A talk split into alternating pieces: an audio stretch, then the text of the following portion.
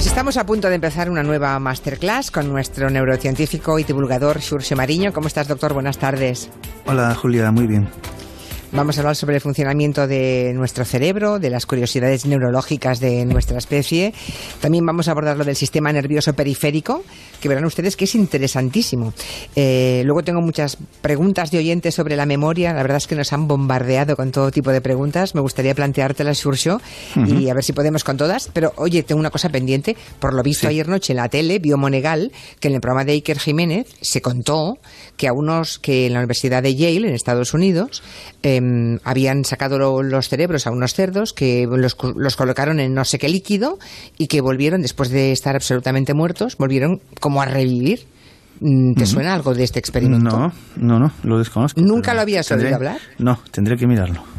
Ya, bueno, pues te lo encargo para la semana que viene. ¿eh? Aquí lo estoy apuntando. Vale, porque por lo visto lo contaron en cuarto milenio y se quedó muy impresionado en Monegal, pero a mí me parece raro que tú no lo sepas, ¿eh? que hayan hecho una investigación con cerebros y no tengas ni idea. Me cuarto parece milenio no es, una, no es una fuente muy fiable desde el punto de vista científico, pero en cualquier caso lo miraré, esto de, los cerdos Yale, de Yale. dices? Sí, ya, los cerdos de Yale. Muy bien. Vale. Muy bien, pues tienes el encargo hecho. Voy con las preguntas de los oyentes y luego a ver si podemos hablar de, de, la influencia del cannabis, que también es curiosidad de un oyente en Santiago. Estuvimos allí hace el jueves pasado y nos hizo ese encargo también. Vamos a ver. Muy bien. Dice, soy enfermera. Estos días tengo una paciente de 78 años que se ha roto la cadera. Tiene demencia, pero no diagnosticada. No tiene nombre y apellidos esa demencia. Tiene ligeras pérdidas de memoria. Es muy curioso que cada 10 minutos nos dice que le duele la pierna y no sabe por qué. Le contamos, te has roto la cadera y cada vez se asusta y nos dice, ay Dios mío, ¿y ahora cómo voy a hacer? O sea, es gallega. Eh, dice, ¿puede ser debida a esta pérdida de memoria a algún microinfarto que haya sufrido? Bueno, podría ser debido, pero eso es muy complicado de saberlo. Así, sin más. Sin embargo, no es necesario recurrir a que exista algo como un microinfarto, ya que con 78 años y con menos también, todos realmente vamos con la edad sufriendo un deterioro cognitivo. Van, vamos perdiendo ciertas habilidades cognitivas y, y una muy clara es, es la de la memoria, desde luego. Y esto se debe a la, a, la pérdida de conexiones entre las neuronas, no a la pérdida de neuronas, que es algo que también va sucediendo, pero en principio no, no debería de ser preocupante, pero sí que ocurre, pues a partir de los 50, 55 años, una pérdida de conexiones entre neuronas, además en regiones que están directamente implicadas con, con la memoria, ¿no? Como por ejemplo, pues la, la, corteza prefrontal, que está, por ejemplo, implicado en, en la memoria de trabajo. Y dices que eso es así a partir de los 50 o 55 años, vale. Eh, muy bien. Eh, de una forma muy suave, no, no tiene por qué preocuparnos. Además, eh, la máquina cerebral se puede estimular dándole trabajo y, y se puede compensar, ¿no? Ah, pues Ya. haciendo muchas otras cosas. O sea, cuanto más trabajo le des, mm, mejor para las neuronas. Mejor funciona. sí. Mejor para las neuronas. Vale, pues venga, me pido cinco horas de radio. Bueno, otro más. Dice, estoy estudiando Derecho en la UNED. Tengo 43 años, saco notas extraordinarias, pero es salir del examen y tengo la sensación de que ya no recuerdo nada. De hecho, no es que lo crea, es que me pasa. Dice, ¿eso vuelve? ¿Dónde lo tengo guardado? Qué buena pregunta. A veces Sí, yo me lo bueno. pregunto, a veces a mí me ocurre cuando acabo un programa de radio, a veces digo, hoy me, me he estudiado a fondo tal tema, me sé todos los datos y tengo la sensación de que lo voy a, de que, de que lo voy a olvidar en pocas horas. Sí, bueno, puede volver si se ha afianzado en la memoria a largo plazo, que es una que eh, de la que estamos hablando continuamente, ¿no? Es esa esa memoria explícita de la cual forma parte la memoria autobiográfica. Y eh, ¿Y, y, y de qué depende de que se, que se afiance o no en la memoria a largo plazo? Pues en este caso de la, de la forma de estudiar. Y, y- Vale. aquí pues la repetición es algo importante y también algo muy eh, re- realmente importante para que se afiance la memoria semántica, es decir, nuestro, nu- nuestra pequeña enciclopedia, es comprender lo que se estudia, porque la memoria semántica tiene una característica particular y es que los conceptos que se almacenan se almacenan ligados unos a otros, no se almacenan de forma eh, eh, eh, en, un- en un- en el aire, así sin más. De manera que eh, es muy importante que podamos ligar un concepto con otro y, y aquí pues y está relacionado el, el hecho de comprender lo que estamos estudiando. Es decir, eh, no hay que tratar de, de memorizar así a lo bruto las cosas, sino de ir ligándolas. Claro, claro, eso lo decían siempre los profesores. Hay que comprender antes de memorizar y así luego todo resulta mucho más fácil. Así que mm, creo que tenían razón los profesores, ¿no? La ciencia les ha dado la razón. Otra este más. Dice, ¿todos los recuerdos que tenemos a largo plazo, pregunta otra oyente, se fijan en la memoria por repetición o por valor emocional? Dice, yo tengo un recuerdo que se me originó a causa de una pequeña frustración vinculada a un momento del que poseo una fotografía. Lo pregunta un oyente. O sea, una, a partir de una foto tiene un recuerdo. Bueno, la fotografía es probable que ayude. Eh, tanto la repetición como la carga eh, emotiva de, lo que vamos viviendo son eh, esos dos son los dos factores importantes, ¿no? Que se conocen, que sí que influyen en que se terminen fijando. La carga emotiva, además, se, se conoce la, secuencia un poco de, procesos bioquímicos que, que, hay ahí. Se liberan unas sustancias que se llaman glucocorticoides que, pues que, afianzan y facilitan que se afiance la memoria. Y en este caso, en el caso de esta, de esta persona, pues estoy casi seguro que el hecho de tener una fotografía ayuda mucho porque realmente eh, no tenemos una memoria eh, fotográfica, ¿no? por decirlo así, sino que siempre los vamos modificando un poco los recuerdos, pero el tener un registro de esta naturaleza, pues seguro que hace que tenga esa, e, e, e, ese recuerdo tan claro. También debe ocurrir lo mismo al siguiente oyente que dice que recuerda haberse metido en un canasto de ropa. No tendría ni tres años, nos escribe. Vivíamos con mis abuelos, mi padre construía nuestra casa y desde el canasto veía a todos buscarme desesperadamente. Lo recuerdo tal cual.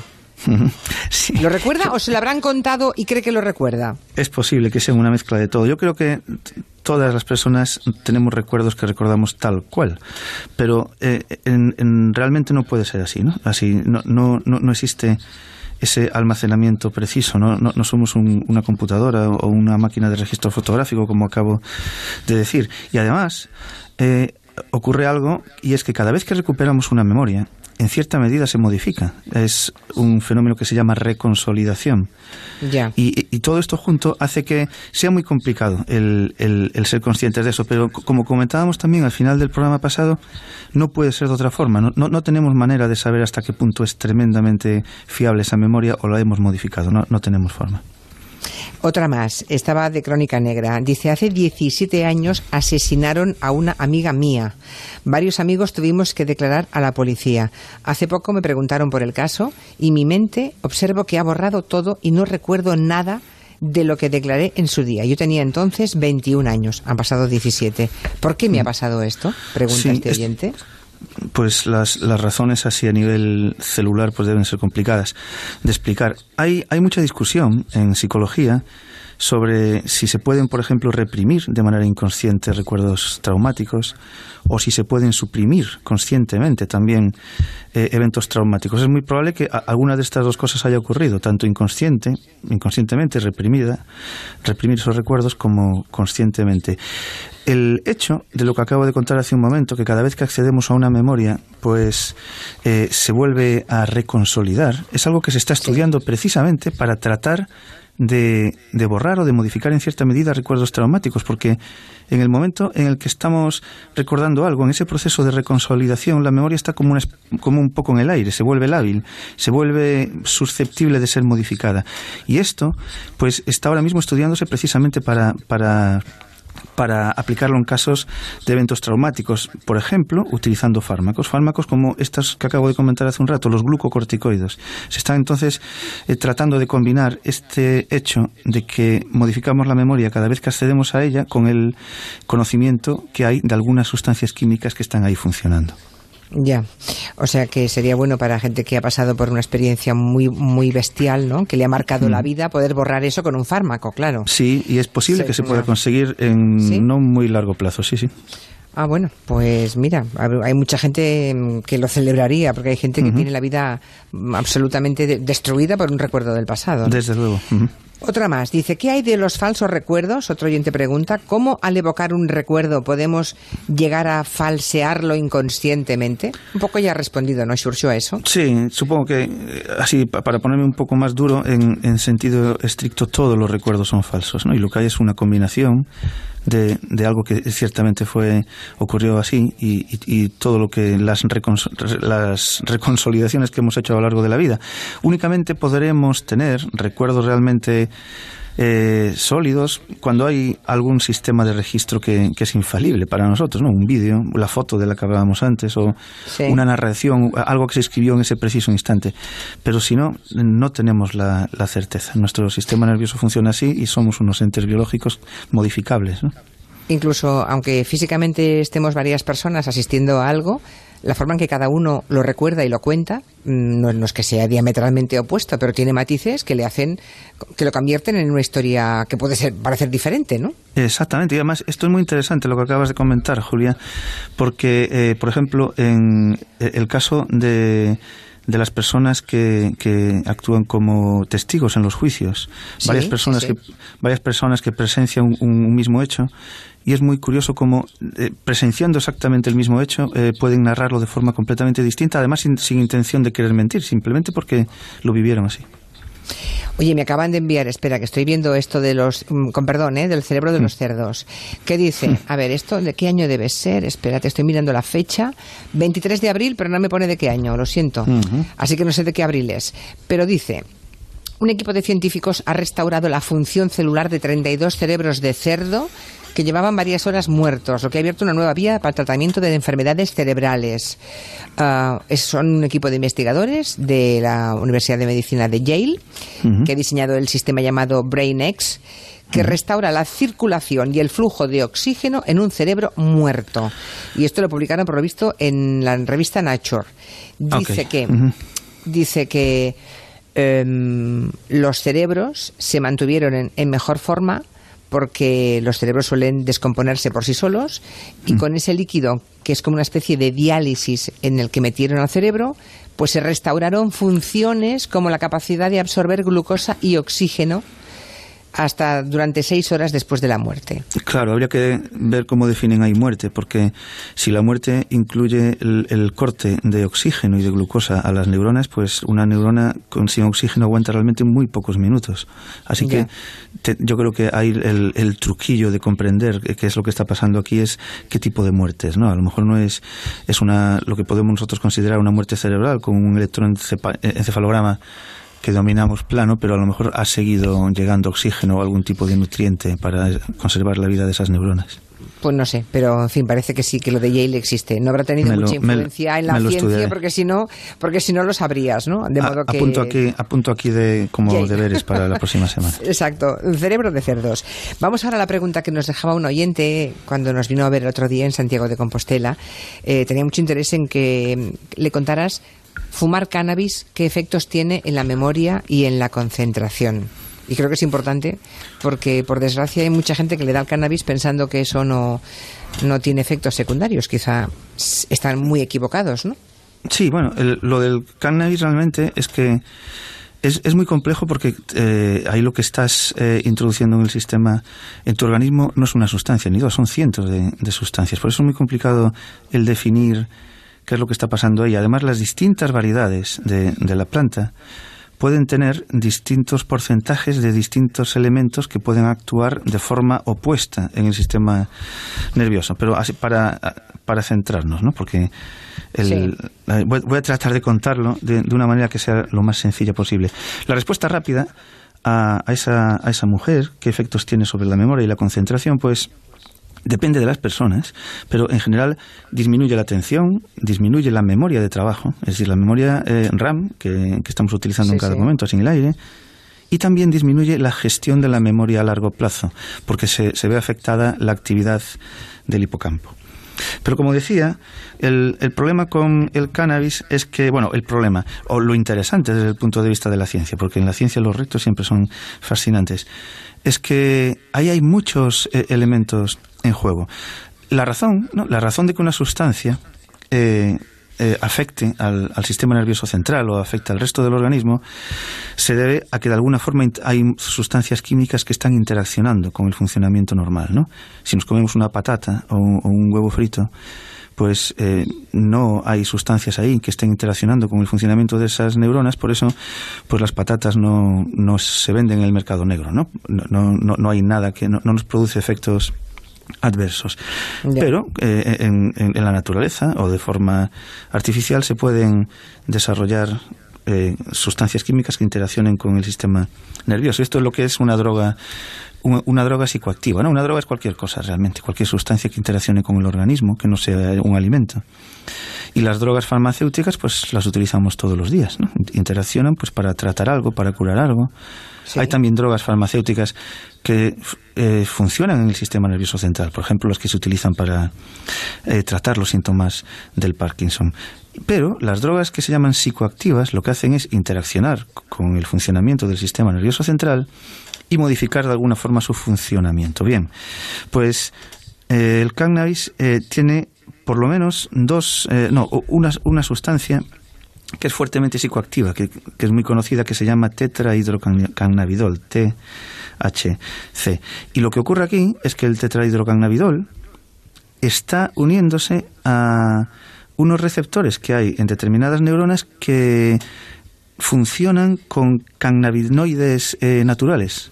Para explicarme, todos nosotros, todas las personas que nos están oyendo, tenemos ahora mismo circulando por nuestro sistema nervioso unas sustancias que se llaman endocannabinoides. Se han llamado así a partir de, la investigación que se ha hecho con los... que producimos nosotros mismos. Exacto, nosotros tenemos cannabinoides internos. Los estamos produciendo. Son sustancias que se llaman neuromoduladores. Hay neurotransmisores que funcionan de manera muy fina en la interacción entre las neuronas y después hay neuromoduladores, que lo que hacen es eh, modificar de forma un poco más global, más, más difusa, la función de grupos grandes de neuronas. Bien, pues hay dos endocannabinoides que están bastante estudiados, uno se llama anandamida y otro tiene un nombre un poco más complicado, es 2-araquidonilglicerol. En cualquier caso, ¿qué hacen nuestros endocannabinoides, las, las sustancias que tenemos todos en nuestro sistema nervioso? En el funcionamiento cuando, de nuestra. Cuando se fuma cannabis, ¿qué pasa? Sí, no, quería antes comentar qué hacen en condiciones normales, que, está, ah, están haciendo, que están haciendo ahora mismo, que están haciendo ahora mismo en tu sistema nervioso, Julia, y en el mío y en el de nuestros oyentes. Pues eh, están modulando la intensidad con la que funcionan las neuronas en muchas zonas, además, en muchas zonas del cerebro y, de otras partes también del, del cuerpo humano. Y, en concreto, están facilitando el aprendizaje motor, por ejemplo, el aprendizaje de los movimientos, que, algo que tratamos aquí, no la memoria motora, y, están también facilitando la memoria a largo plazo. Curiosamente, ¿qué ocurre? Pues que cuando se toman eh, eh, eh, lo que hay en el cannabis son sustancias que simulan estos endocannabinoides y toman su ocupan su lugar y lo que hacemos es activar de una forma muy intensa, mucho más intensa de lo normal, estas funciones, estas funciones de, que tienen los endocannabinoides normales. Y esto da lugar a que todo se descontrole. Es decir, los efectos no tienen nada que ver con las, los efectos de las sustancias normales, porque las dosis son mucho más altas. Ya, ya, ya. Es, es todo un poco así. Hay muchas cosas aquí en, juego. Pero vamos, que queda claro. Mira, estoy leyendo un, un oyente que nos dice Ah, ¿Dónde estaba? Ay, espera, aquí. Soy exfumador de cannabis, llevo 10 años sin probarlo, se me pasaba la vida por delante y no me daba cuenta. Jamás volveré a probarlo. Bueno, ha llegado a tiempo este oyente. ¿eh? Sí, hay, un montón de, elementos que se están estudiando respecto a esto, ¿no? Porque el, el tetrahidrocannabinol, la, sustancia está más psicoactiva de lo que hay en, en el cannabis, tiene estos efectos, pues como comentaba antes, en la, en la memoria, en la memoria de trabajo pero algo que, está en cierta medida debatido, pero que, se considera que, es, es, así, es que eh, una vez que se, que se deja de, fumar, por ejemplo, cannabis, los, los efectos negativos también desaparecen. No es algo que, se, que se fije ahí en, en, el organismo. Bueno, menos mal. Oye, tengo aquí una oyente, Patricia, que dice mm. que padece eh, neurovejcet. Mm lo cual me ocasionó en el pasado un accidente isquémico. Bueno, lo que le ocurre, lo que le ocurre es que su cerebro no entiende lo que sus oídos escuchan perfectamente. Mis audiometrías son perfectas. Claro, sí, pero mi cerebro no lo entiende. Sí, hay, pero eso es un, un, problema. Bueno, no tiene nada que ver con el cannabis esto. No, no, nada, nada, nada. No, no, nada, nada que ver con el cannabis. Eh, que siguen llegando preguntas de este tipo, madre mía. Ahí lo que ocurre es que lo, lo que lo que nosotros percibimos por el sistema auditivo, por el sistema visual cuando leemos un libro, tiene que ser procesado en una zona que se llama Es, en un área de integración, un área que se llama parieto temporocipital. Ahí se integra la, información, en este caso auditiva, de esta persona y se accede al, a nuestro diccionario semántico, se le da, se le da significado a lo que escuchamos.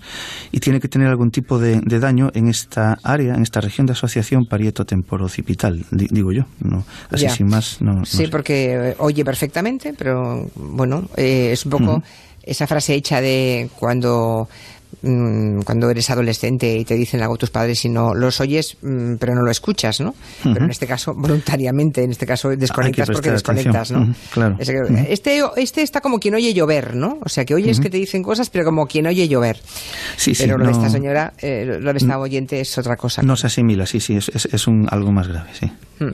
Bueno, eh, muchas, no sabes la de mm, la de comentarios. Por aquí dice Martis, ahora entiendo aquel dicho de se quedó en una parra, ¿no? Lo de quedarse. sí. Eh, y luego eh, Javier dice la vida no es lo, que vivimos, sino cómo recordamos, cómo la recordamos para contarla. Claro. Claro, claro, claro.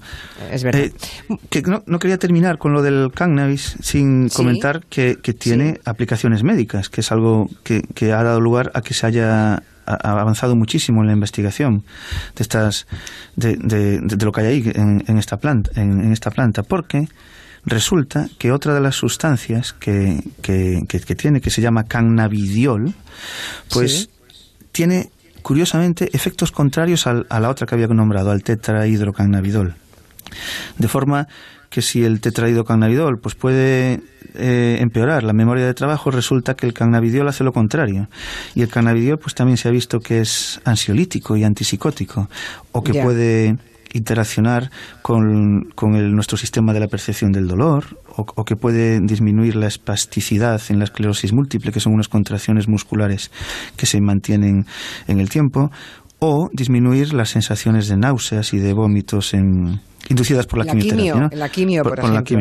exactamente. O sea que hay un uso, hay un uso terapéutico y médico Ah, benéfico de esa sustancia, el cannabidiol, que la pueden, se puede extraer del cannabis, claro. Exactamente. Entonces, ¿qué está pasando Se consigue extraer, vale. Claro, que, eh, eh, en las plantas están todas esas sustancias y tienen efectos contrarios. Y además, distintas variedades de las plantas tienen distintos porcentajes de estos elementos químicos. Así que ahí no hay manera de saber qué es lo que hay que hacer para conseguir unos efectos concretos. ¿no? Lo que sí es, como acabas de decir, Julia, pues eh, ir sintetizando o extrayendo químicamente las sustancias químicas independientes. Muy bien, pues ahí lo dejamos. Lo del sistema nervioso periférico tendrá que, que ahora ya sí, ¿eh? La semana que viene empezamos con el sistema nervioso periférico. Vamos a dejar ya el tema de la memoria, ha dado mucho de sí y más preguntas que habría, pero yo creo que más o menos a lo esencial le hemos respondido. Doctor Surso Mariño, gracias por esta nueva masterclass y hasta la semana que viene. Un placer, hasta la semana. Hasta luego, Surso. Chao.